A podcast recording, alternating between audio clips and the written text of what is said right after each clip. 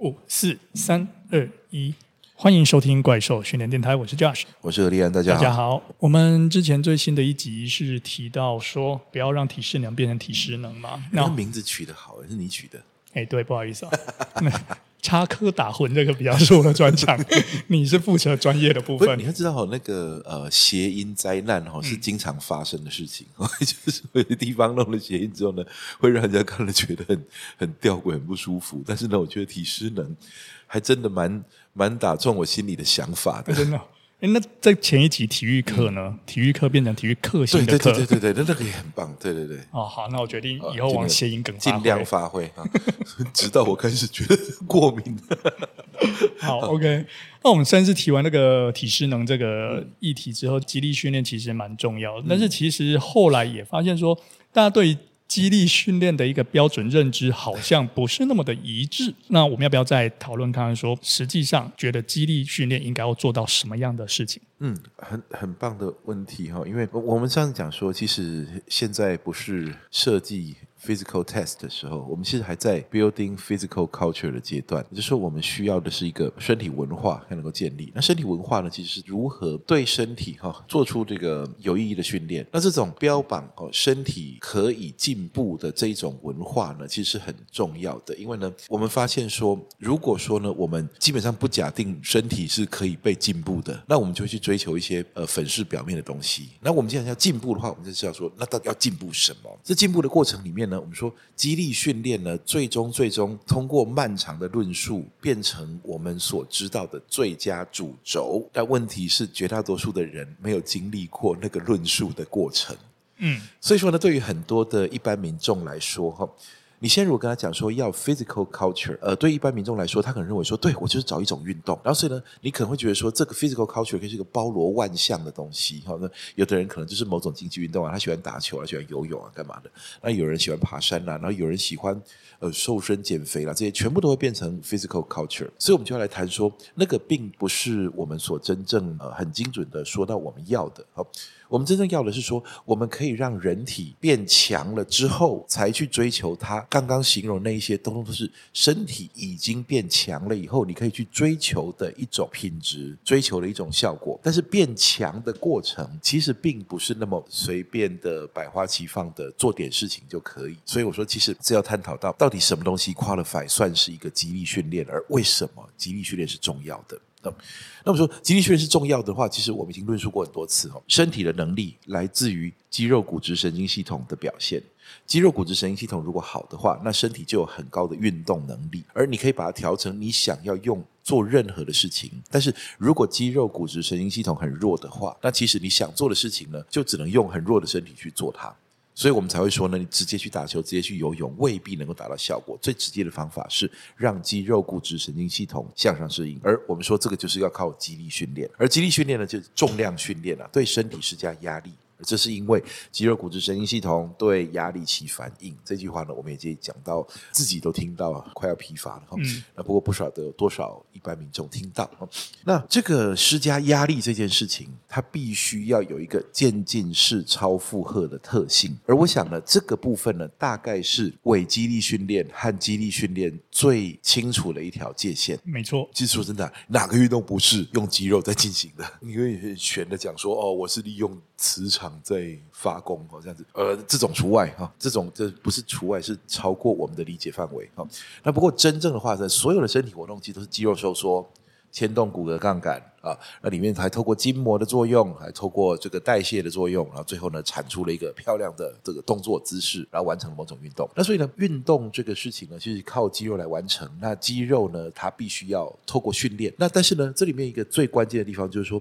即便你让他出来做一些动作，他不一定得到激励训练。原因就在于它的特性，就是它必须要有超负荷的特性。嗯哼，超负荷的特性呢，简单来讲，超负荷不是说哦，我今天就把它练到完全力竭叫超负荷。超负荷的意思是说呢，你在训练中所接触的这个阻力呢，必须是略高于你平时所习惯的阻力。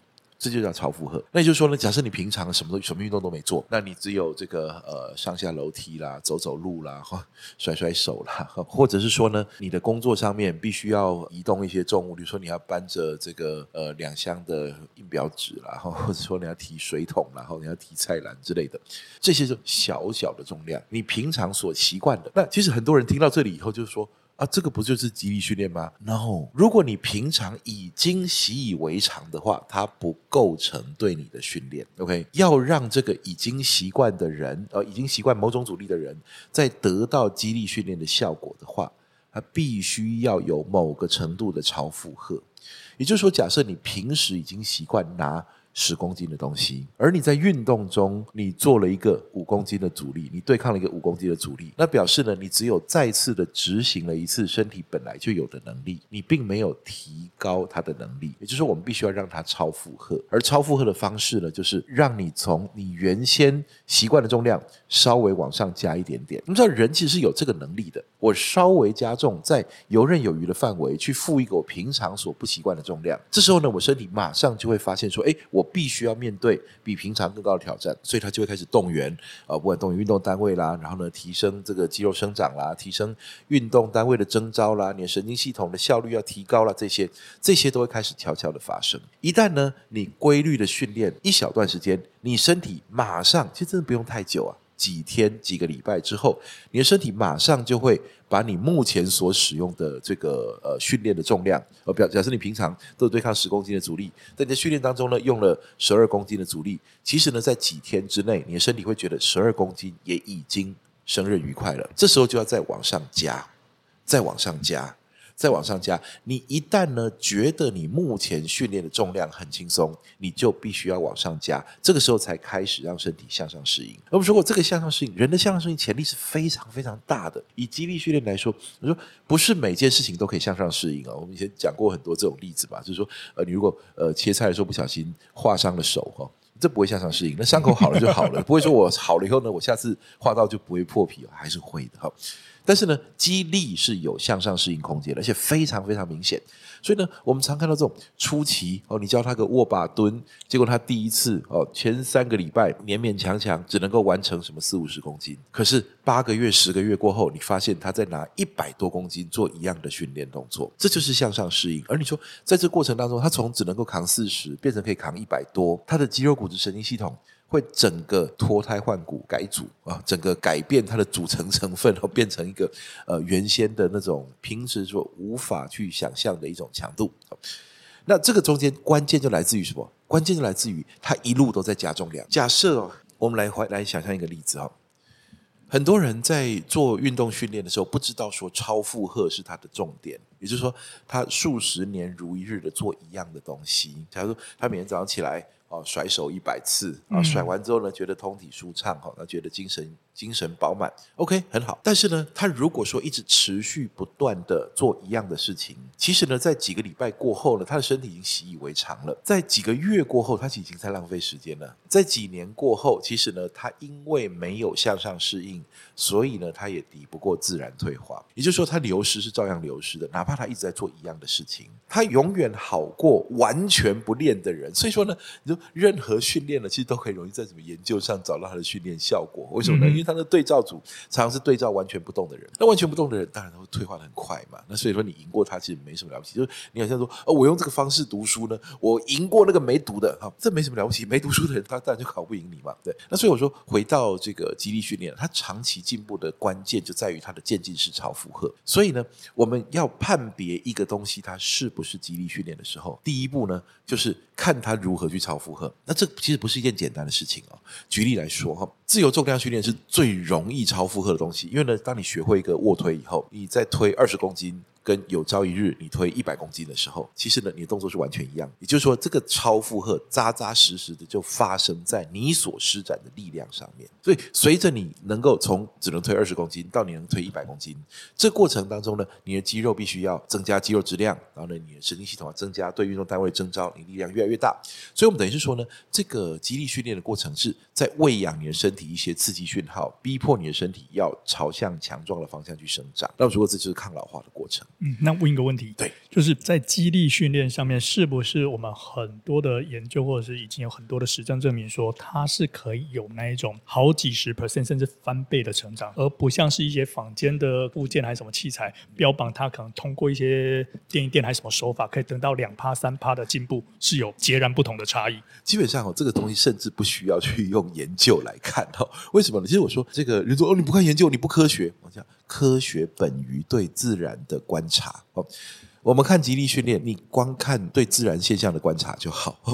那肌力训练，如果你做对的话，我一直强调做对的话，呃，有人教你，好，你学会了卧推，学会了深蹲啊，那你可能学会了负重行走，那你学会了这个握把式深蹲，这些简单的动作就好。然后呢，你接下来呢，就什么都不要思考，你从游刃有余的范围，每次来练个三组五下，五组五下啊，这种啊简单的课表非常简单。然后呢，只要你稍微觉得很轻松。你就稍微加一点重量，所以呢，上次五组下做四十公斤，然后呢，最近觉得这实在太轻了，把它加到四十二公斤，不要跳多，你不要说我挑战六十，挑战八十，不要，你慢慢加。其实就这么简单的事情就好，你发现了它可以一路加好几个月，而在回首来时路的时候，你会发现你已经都一百多公斤了。而且这种现象呢，其实根本不用任何科学研究，你直接对现象观察，你就会看到。我常说呢，你每天出门，你会不会去？查阅科学研究文献，查阅天文学资料，确认一下今天太阳会不会从东边出来。虽然宇宙间没有任何事情是不可能改变的。但是这个改变在你的人生架构里面要发生的几率实在太低了，所以呢，你观察自然现象就可以对今天做出有效的预判。那肌力训练也是完全一样的事情。说我们常常在探讨说很多东西都这样说哦，我有科学证据，科学证实哦什么什么仪器它是有效的，什么什么刺激它是有效的，怎样的这种呃简单的东西以后，你就放在家里，然后每天呢跳上去做两下哦，那就有有效。对。科学研究，它可以跑个简单的统计，去证实它跟没做比起来得到怎样的效果。但是呢，我们从自然的观察里面，我们常常看到很多的训练，像刚刚讲的简单的早上起来做一做伸展操。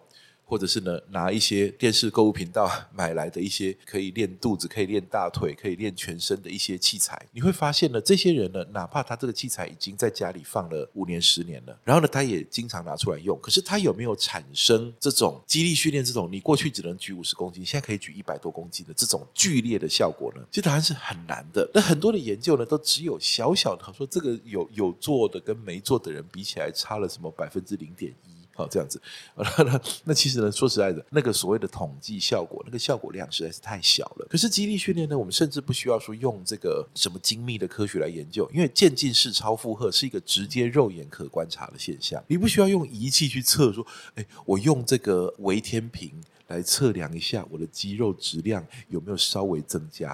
事实上不用的，你的肌肉质量上升的时候，你踩到磅秤上面就非常非常明显。最近过去啊。这个体脂肪大致不变，但是呢，这个体重上升了五公斤，然后呢，而且肌力也变强。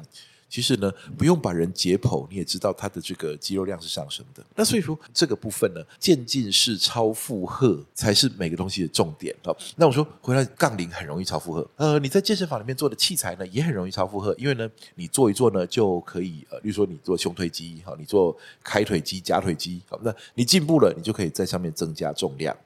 那不过呢，这个时候呢，你就会发现一件事情了：选定了分离部位的器材来做肌力训练，那加重量的幅度比起用自由重量来说，开始变小了。随着你越是固定轨道，越是局限范围，越是呃限制在少数肌群参与，你会发现它的渐进式超负荷的那个量是越小的。嗯、如果说呢，你是使用呃购物频道买来的。这种呃，这个健康器材啊，健康器材，你会发现它没有设定渐进式超负荷的机制，它没有设定渐进式超负荷的机制。有人说，呃，不要，我我我以前使用它半个小时，我现在使用它三个小时，这样算不算渐进式超负荷？我说，no，渐进式超负荷必须发生在肌肉收缩的力量上面才算是肌力训。如果说你的渐进式超负荷是延长它的使用时间。增加它的使用频率，而不是你在肌肉收缩的力量上面真的有所进展的话，那其实严格说起来，它仍然不是一个这个激励的渐进式超负荷。要不然的话，我们可以超负荷任何东西啊。我跟你比方，我躺在床上睡八个小时，我现在改成睡十个小时，我算不算超负荷？可以。但它不是一个激励的刺激啊。OK，那所以我说，其实呢，要构成肌力训练，就比方说它在肌力上面必须要有渐进式超负荷的机制，而且是相当长期的。我们知道呢，就算是世界冠军哈，也没有一辈子永远都在进步的，他永远会走到一个高点，嗯，然后呢，再就停在那里。但是呢，我们知道绝大多数的人远远没有达到他天生的潜力所能够达到的高点，绝大多数的人都停在非常非常低的层次。然后在那里探讨自己是不是有所进步，所以你就说满分是一百分了，你在那边研究，你说。零分到两分哈，然后大做文章。可是实际上，如果你选对方法的话，你马上就从六十分慢慢练到九十分。或许你永远到不了一百分，但是九十分比两分实在多太多了。所以渐进式超负荷就是极力训练非常非常重要的关键。那所以呢，我说其实呃这个问题能够探讨的还非常非常多了哈。那像徒手训练能不能渐进式超负荷呢？它可以的，但是呢，它的渐进式超负荷呢就必须改变动作形态。所以呢，很多人用徒手训练来。做肌力训练很好哦，但是呢，它只会增加次数。其实呢，你得到的是耐力刺激，而逐渐的就不是肌力刺激哈。只有早期是个肌力刺激。那所以呢，唯有你的街头健身技术越来越好，你才有办法拿它来增加肌力。这这一些其实都是很好的特例哦。所以我们回到我们的主题哦，就是说有很多人他认为他在做肌力训练啊，他可能每天呢。呃，用肢体动作去做了一些东西，做完了也觉得通体舒畅。但是你可以回头检查一下，只要你在做的东西没有清楚的渐进式超负荷的机制，它就很可能其实对你来说早就不是肌力训练了。嗯哼，所以当我们取得刺激没有慢慢的呃进步的时候，对，那很容易的呢就会变成说你只是在习惯，然后。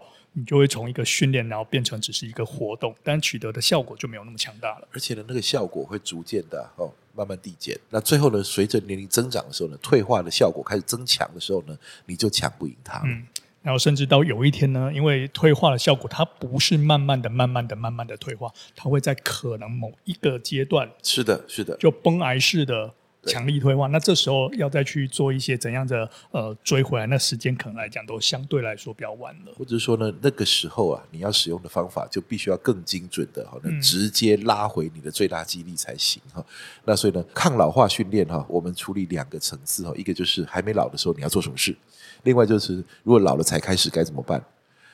我们没空讨论了，我们以后再慢慢讨论。不过呢，有方法的。好，OK。那今天的怪兽训练电台就到这边，谢谢大家，拜拜，拜拜。啊，你知道那个徒手训练啊？嗯，我把它拿来当成我极力训练的时候呢，我怎样子让它渐进是超负荷吗？增加体重吗？对，我训练之前多吃三碗卤肉饭。好啊。